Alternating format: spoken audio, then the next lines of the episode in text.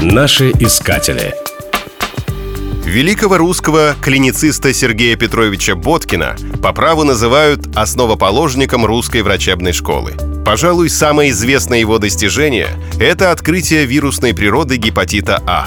Он первый раскрыл причины заболевания, описал способы заражения. В России Боткин основал эпидемиологическое общество для борьбы с распространением инфекционных заболеваний – в этих же целях с прошения Боткина была открыта Александровская больница, позже переименованная в больницу имени Боткина.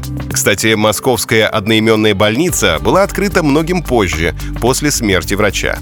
Пациентов в больницу привозили санитарные кареты, которые явились прообразом современной скорой.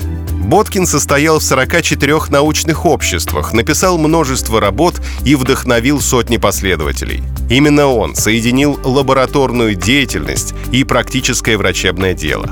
Больницу он не представлял без лаборатории. Именно благодаря этому синтезу Боткин считается основоположником научной клинической медицины. Помимо прочих достижений, Сергей Петрович стоял у истоков женского медицинского образования. Он организовал первые в российской истории женские врачебные курсы и школу фельдшеров для дам. Такая активная деятельность обеспечила ему место председателя общества русских врачей. В действительности его заслуги еще при жизни были признаны на самом высоком уровне. Боткин был первым русским царским врачом. Наши искатели.